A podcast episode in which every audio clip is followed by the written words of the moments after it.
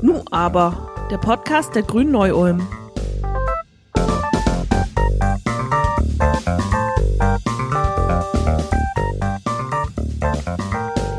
Hallo und herzlich willkommen bei Nu aber, dem Podcast der Grünen Neu-Ulm. Mein Name ist Arno Görgen und in unserer heutigen Folge beschäftigen wir uns mit dem Thema ökologischer Landwirtschaft. Glückliche Kühe auf einer grünen Weide in den Alpen, süße kleine Ferkel in geräumigen Holzställen auf frischem Stroh und Bauern, die fröhlich mit dem Traktor den Acker bestellen. Diese Bilder sollen Verbraucherinnen zeigen, wie schön Landwirtschaft sein kann. Mit der Wirklichkeit hat das natürlich wenig zu tun.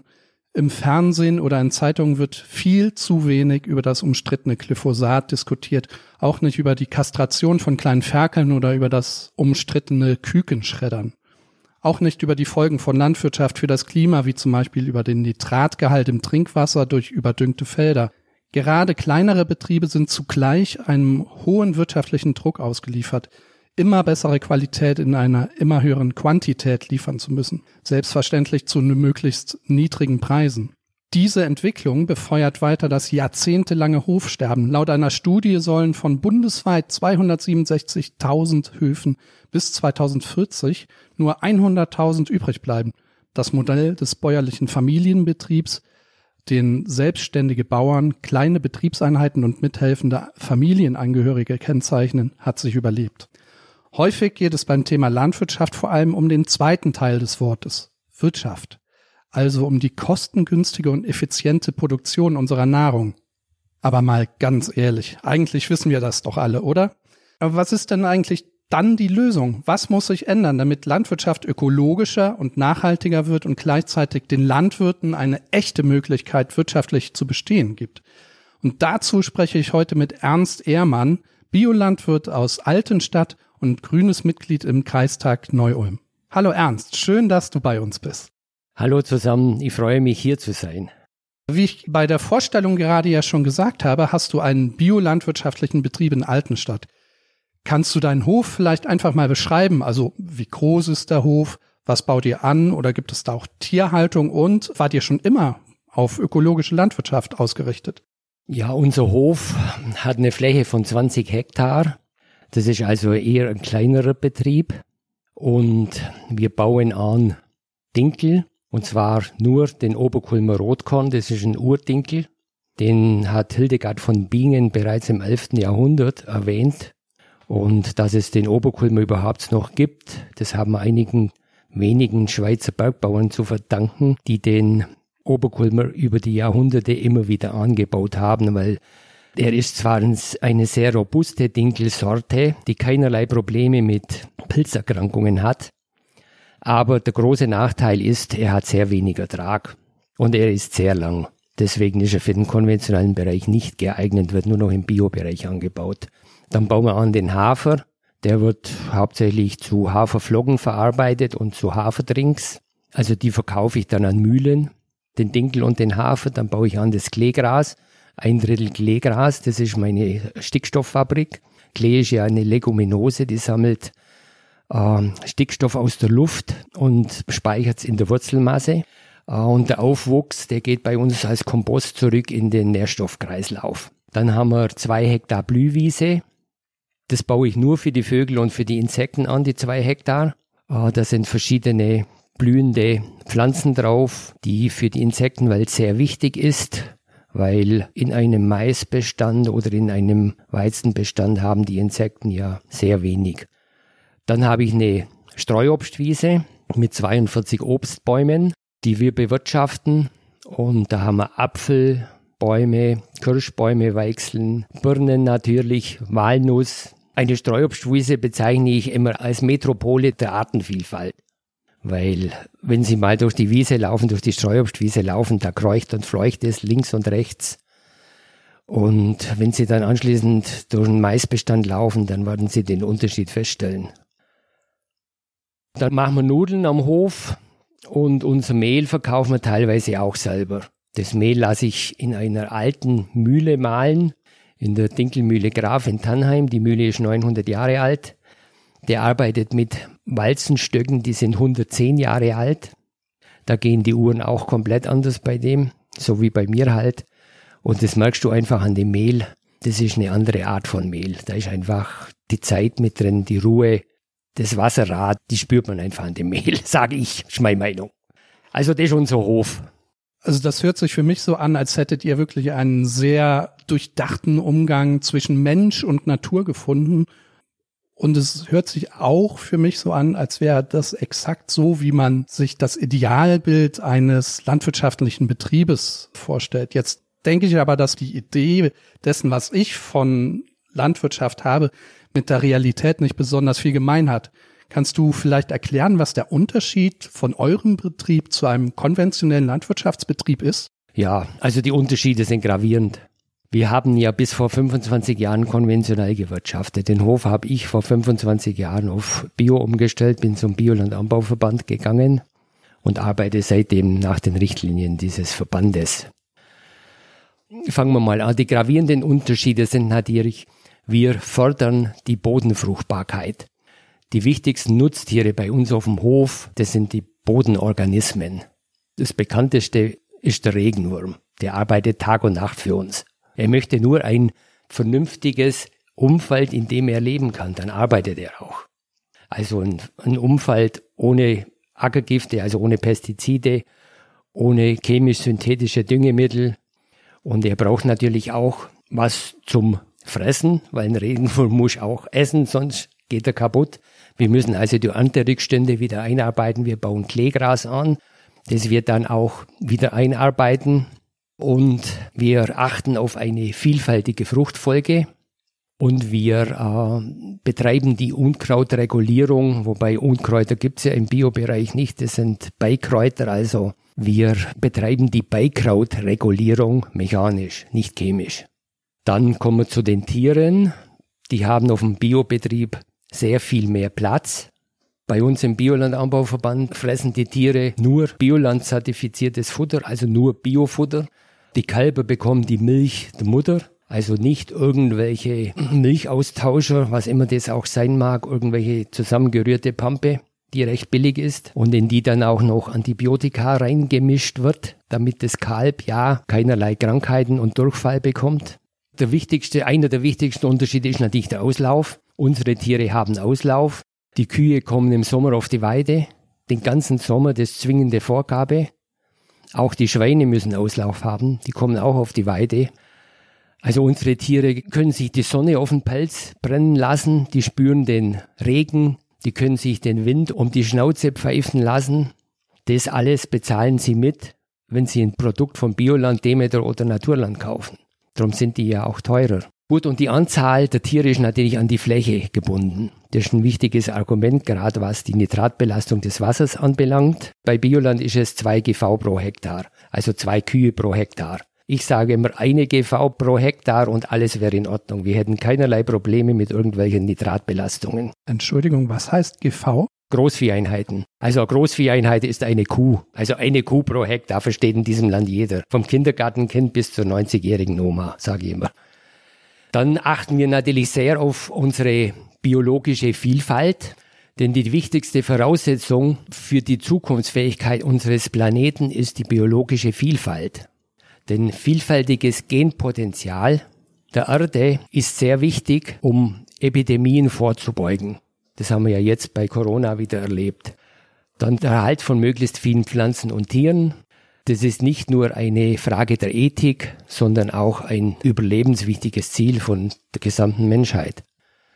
Dann bewahren wir die natürlichen Grundlagen. Ohne die natürlichen Grundlagen, die uns unser Planet in Form von Luft, Wasser und Boden zur Verfügung stellt, ist menschliches Leben nicht möglich. Obwohl für jeden wahrscheinlich die Gucci-Handtasche wertvoller ist wie saubere Luft, sauberes Wasser und sauberer Boden. Klimaschutz fordern wir durch Humusaufbau, indem wir, wenn wir Humus aufbauen, speichern wir CO2 im Boden. Und da ab nächstes Jahr ja CO2 einen Preis hat, sollte man vielleicht darüber nachdenken, dass man denjenigen Bauern, die Humusaufbau betreiben, also CO2 speichern, auch einen gewissen Preis bezahlt. Dann betreiben wir natürlich Wasserschutz durch Verzicht auf chemisch-synthetische äh, Stickstoffdünger, Pestizide und Hormone. Auf die verzichten wir gänzlich. Äh, wir vermeiden Erosion, sowohl Wind als auch Bodenerosion, also Wassererosion durch Untersaaten und durch Zwischenfruchtanbau. Dann versuchen wir, das ist auch eine, eine Leitlinie unseres Wirtschaftens, natürlich den Menschen eine lebenswerte Zukunft zu sichern. Eine intakte Landwirtschaft ist das Rückgrat jeder Gesellschaft.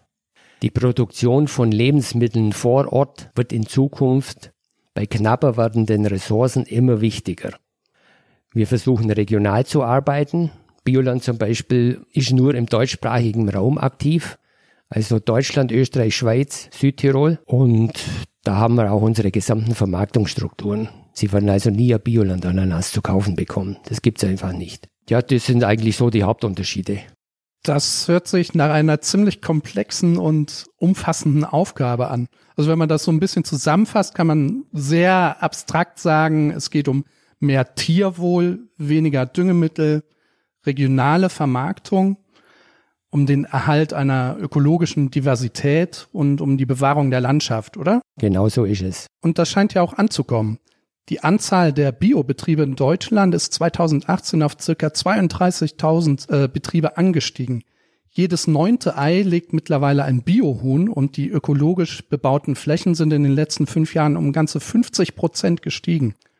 Hört sich eigentlich gut an, oder? Alles in Butter? Ja, also wenn man den Gesamtmarkt betrachtet, haben wir vielleicht einen Anteil von jetzt, ich schätze mal von sieben Prozent. Mehr sind es einfach nicht. Aber wenn man bedenkt, wo wir herkommen, der Bioland Anbauverband ist 1975 gegründet worden von vier Bauern. Vier. Mittlerweile sind wir 8500 Bauern, sind 1100 Verarbeiter und Bioland hat 100 Berater angestellt. Wir haben jedes Jahr zweistellige Zuwachsraten. Gut, wenn man mit vier anfängt, ist ein zweistelliges Ergebnis jedes Jahr jetzt nicht so schwer hinzubekommen. Wo liegen denn da die Probleme? Einen größeren Anteil für die Biolandwirtschaft zu erreichen? Ein Problem ist sicherlich die Subvention, also die Förderung. Äh, wenn man bedenkt, dass nur 6% der Agrarsubventionen in den Ökolandbau fließen und 94% in konventionelle Betriebe, dann sehen wir hier das Problem schon. Und selbst bisher waren es nur 4,5 Prozent äh, der Gesamtsubventionen. Aber das hat man jetzt letztes Jahr auf 6 Prozent erhöht. Aber die EU gibt uns, gibt Deutschland oder den einzelnen Ländern die Möglichkeit, insgesamt 15 Prozent der Gesamtsubventionen für ökologische Zwecke zu reservieren. Aber selbst unsere Land grünen Landwirtschaftsminister haben es nicht geschafft, dieses 15-Prozent-Ziel durchzusetzen. Aber wir sind jetzt mal bei 6 Prozent. Vielleicht schaffen wir die 15 Prozent noch. Das ist zwingend notwendig, dass man die Förderung des Ökolandbaus erhöht. Also derzeit wird ein Betrieb pro Hektar, ein Ökobetrieb mit 300 Euro pro Hektar gefördert. Und ich finde, wenn man die Förderung hochfahren würde, auf vielleicht 500 Hektar, dann würde es sehr viel mehr konventionelle Betriebe animieren, auf einen ökologischen Landbau umzustellen. Aber nur das Geld allein ist es nicht. Man muss das natürlich auch wollen. Das ist auch eine ethische Sache. Man muss davon überzeugt sein, weil sonst wird es nicht klappen. Nur Wirtschaftsumsteller werden scheitern.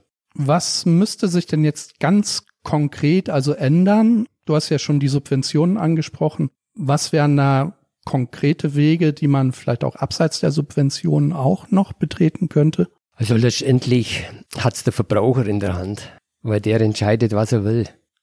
Und die konventionellen Bauern jetzt, die Großbetriebe, die Agrarindustrie produziert billiges Fleisch und der Verbraucher will das großteils billiges Fleisch, weil es wird kein Bauer etwas produzieren, was er später nicht verkaufen kann. Was müsste sich konkret ändern? Ja gut, es hat sich ja eigentlich in Bayern schon etwas geändert, nämlich durch das Artenschutzabkommen. Und da gibt's jetzt das neue bayerische Naturschutzgesetz. Das fordert ja 30 Prozent Ökolandbau bis 2030. Das steht im Gesetz. Also wie die bayerische Staatsregierung das durchsetzen will, da bin ich ja gespannt. Es gibt Ökomodellregionen bei uns in Bayern. Das wäre auch eine Möglichkeit. Insgesamt 27 Ökomodellregionen. Und der Landkreis Neu-Ulm ist keine Ökomodellregion, der hat sich bisher an einer Ausschreibung nicht beteiligt. Bei der nächsten Ausschreibung, also bisher hat es drei Ausschreibungen gegeben, bei der nächsten, also bei der vierten Ausschreibung, die bestimmt kommen wird, sollte sich der Landkreis Neu-Ulm auf jeden Fall beteiligen. Und wir könnten hier zum Beispiel die Ökomodellregion Donau-Iller-Roth schaffen. Das hat den Vorteil, wenn wir als Ökomodellregion anerkannt sind, bekommen wir die Stelle eines Projektmanagers oder einer Projektmanagerin zu 75 Prozent vom Freistaat bezahlt. Das heißt, 25 Prozent müsste nur der Landkreis bzw. die Kommunen beisteuern. Und diese Frau oder dieser Mann wäre dann an zentraler Stelle und würde die Erzeuger, die Verarbeiter und die Verbraucher zusammenführen. Das wäre ein sehr wichtiger Aspekt. Ein anderer Aspekt wäre natürlich die öffentlichen Flächen. Also Kommunen in Deutschland besitzen viele Flächen, die sie verpachten. Sie könnten die Verpachtung an die ökologische Wirtschaftsweise knüpfen. Und dann vielleicht denjenigen, die diese Flächen ökologisch bewirtschaften, auch einen geringeren Pachtzins abverlangen. Wäre alles möglich, wird aber meistens nicht gemacht. Ja, und öffentliche Gelder für öffentliche Leistungen. Ganz klar, man muss natürlich auch den Wasserschutz mit einfließen lassen, den Grundwasserschutz, weil die Überdüngung mit Gülle sorgt ja dafür, dass unser Wasser mit Nitrat belastet ist und das muss dann wieder aufwendigst von den Wasserwerken rausgefiltert werden und die Kosten werden dann wieder auf die Allgemeinheit, auf die Solidargemeinschaft abgewalzt. Man sollte das Verursacherprinzip geltend machen. Heißt für mich also in etwa, dass unbedingt an den Infrastrukturen für eine ökologische Landwirtschaft gearbeitet werden muss und das vor allem erstens mal über eine sehr, sehr starke Willensbekundung und die Durchsetzung dieses Willens auch erreicht und zweitens eine neue Form der Kommunikation vielleicht auch über Biolandwirtschaft findet. Und wenn es um Kommunikation und Willen geht, gehört ja nicht nur der Staat als sozusagen Provider, als Geber der Infrastrukturen dazu, sondern die müssen natürlich auch nicht nur von den Landwirten, sondern auch von den Verbrauchern genutzt werden. Und diese Kommunikation muss eben den Verbraucher erreichen. Hast du da vielleicht auch ein paar Gedanken, wie man das verbessern könnte, wie man da einen neuen Ansatzpunkt finden könnte? Ja, die Europäische Union gibt natürlich sehr viel an Subventionen aus, um die Menge zu steigern. Wieso kann man nicht einfach einen Teil dieser Subvention nehmen, um ökologische Lebensmittel zu verbilligen? Dann würden auch mit Sicherheit Verbraucher, die jetzt nicht gerade so einen übervollen Geldbeutel haben, auf ökologische Lebensmittel zurückgreifen.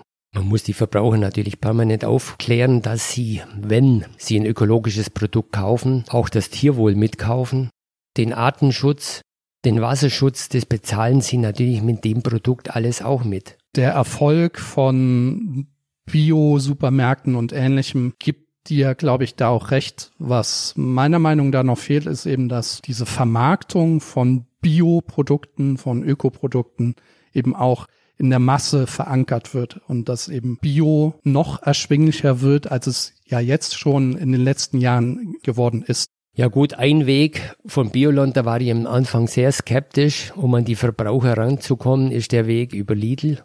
Sie haben ja bestimmt schon mitbekommen, dass bei Lidl Biolandprodukte gelistet sind, mittlerweile über 50. Und ich war da sehr skeptisch, weil die Discounter sind ja jetzt, waren früher immer diejenigen, gegen die wir gekämpft haben. Und jetzt mit denen ins Bett zu gehen, weiß ich nicht. Aber der Erfolg gibt uns anscheinend recht. Lidl fragt immer mehr Biolandprodukte nach. Aktuell bei der letzten Versammlung war eine Anfrage von Lidl da, sie wollen unbedingt Bioland-zertifiziertes Fleisch vermarkten. Aber wir können das alles nicht liefern, diese Mengen, die Lidl abfragt. Da ist man jetzt aktuell dran, da noch eine Schiene aufzubauen. Und bei Lidl hat sich auch verpflichtet, ich möchte jetzt hier keine Werbung für Lidl machen, aber anscheinend ist da ein Paradigmenwechsel, hat sich da vollzogen Lidl hat sich verpflichtet, keine Preiswerbung mit einem Biolandprodukt zu machen, weil sie werden feststellen, es wird kein Biolandprodukt bei Lidl geben, wo der Preis durchgestrichen ist und unten ein niederer Preis steht. Diese Werbung wird nur mit EG Bioware gemacht, aber nicht Verbandsware vom Bioland. Also bis jetzt hat sich Lidl dran gehalten. Also das ist sicherlich ein Weg, um an noch mehr Verbraucher zu gelangen. Was ich da auch ein bisschen raushöre, ist, dass ein Erfolg der Biolandwirtschaft auch ein zunehmend schwierigerer Balanceakt, sagen wir mal, zwischen klassischen ökologischen Bewirtschaftungsmodellen und der Masse und den äh, benötigten Quantitäten und Massen an Produkten darstellt. Also wie schafft man es da eine gute Balance eben zwischen Bio und Industrie oder industrieller Fertigung herzustellen? Das ist eine gute Frage. Wir im Verband denken darüber tatsächlich oft nach und wie bringen wir so einen kleinen Betrieb wie mich mit 20 Hektar unter einen Hut mit zum Beispiel mit einer Dens Agrofarm, die Familie Greim aus München, die betreibt einen Biolandbetrieb mit 3800 Hektar. Und sind beide Bioland. Das ist schwierig, muss ich ehrlich sagen. Also die deutsche Biolandwirtschaft oder die deutschsprachige Biolandwirtschaft steht noch vor großen Aufgaben, vor großen Herausforderungen. Es gibt, wie wir gesehen haben, viel Licht und auch noch einiges an Schatten. Und ich habe auch das Gefühl, dass diese Thematik so unfassbar komplex ist, dass wir sicher von Nu aber gerne nochmal auf dich zurückkommen würden und mit dir über das ein oder andere Thema sprechen würden, wo wir jetzt heute nicht so viel Zeit für hatten. Denn das Thema ist extrem spannend und ich bin einfach wahnsinnig neugierig, äh, wie wir diese Landwirtschaft auch weiter in Zukunft gestalten könnten. Und du bist ja da für uns jetzt der Ansprechpartner schlechthin umso glücklicher bin ich, dass du heute dir die Zeit genommen hast, hier zu uns zu kommen und mit uns über Biolandwirtschaft zu sprechen. Vielen Dank, dass du hier warst. Ja, danke und ich nehme das Angebot gerne an. Ich komme gerne wieder. Und was mir persönlich am Herzen liegt, ist die Ökomodellregion natürlich. Und ich habe heute Abend eine Einladung nach Donauwörth, äh, nee, nach Otto Beuren, Entschuldigung, nach Otto Beuren zur Ökomodellregion Oberes Günstal. Da ist die Managerin, die Frau Rebecca Schweiß, eine junge, dynamische Frau, die da viel Herzblut reinhängt. Die bringt da die Erzeuger, Verbraucher und Vermarkter zusammen und wir treffen uns heute Abend auf einem Milchhof bei Otto Beuren. Da oben wird nämlich verstärkt nach, also Urdinkel und Nackthafer nachgefragt, den man regional vermarkten will. Da sammle ich meine Eindrücke und versuche sie natürlich auch im Landkreis Neu-Ulm dann mit euch zusammen umzusetzen. Ich wünsche dir dabei jedenfalls sehr, sehr viel Erfolg. Das hört sich für mich nach einem Leuchtturmprojekt für die grüne Kreisarbeit für die nächsten Jahre an. Und ich freue mich da wirklich auf Ergebnisse. Alle wichtigen Informationen zu dieser Folge und allen weiteren Folgen findet ihr auf unserer Website www.grüne-neu-ulm.de slash podcast. Nochmals vielen Dank, dass ihr diese Folge unseres Podcasts angehört habt und ich würde mich sehr, sehr freuen, wenn ihr auch in zwei Wochen wieder zuhört. Also macht's gut, ihr Lieben. Bis dann. Ich winke euch zu.